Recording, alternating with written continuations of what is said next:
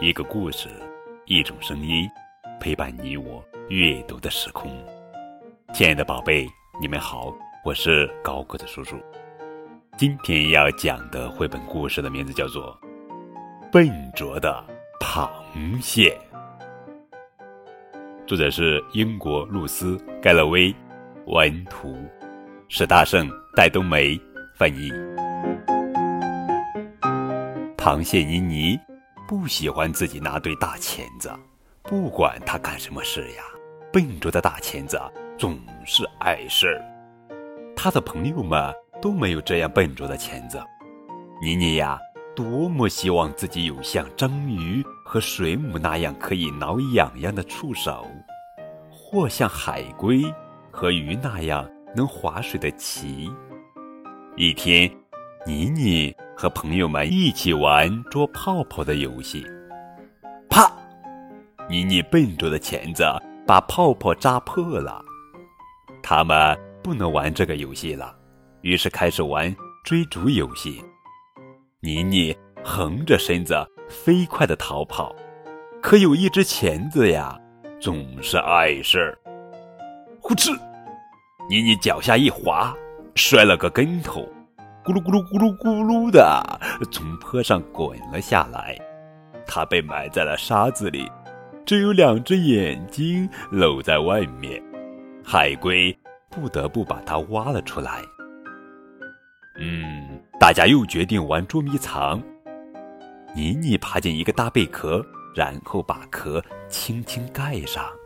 嗯，这可是个绝妙的藏身之地。谁知道？咔嚓！妮妮笨拙的钳子把贝壳碰碎了。哎呀！她大叫起来。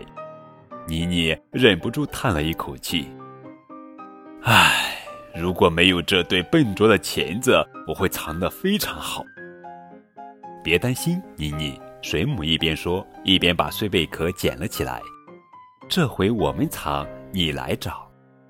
妮妮从一数到十后，开始找她的朋友们。她在沙子里找到了海龟，她在贝壳下找到了水母。可是她把石堆的周围都找遍了，也没找到章鱼。突然，他们听到了求救声。原来章鱼被海草紧紧地缠住了。救命啊！救命啊！章鱼。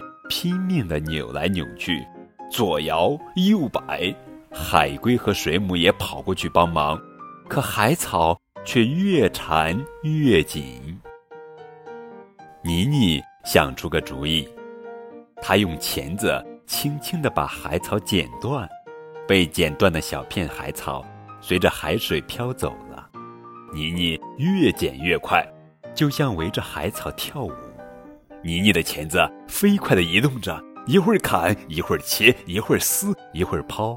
很快，海水里到处都是打着转转的碎海草。章鱼终于自由了，谢谢你，聪明的螃蟹！它欢呼起来。妮妮高兴地挥舞起她的大钳子，她终于知道自己笨拙的钳子是多么有用了。好了，宝贝，这就是今天的绘本故事《笨拙的螃蟹》。更多互动呀，可以添加高个子叔叔的微信账号，字母 FM 加数字九五二零零九就可以了，等你哦。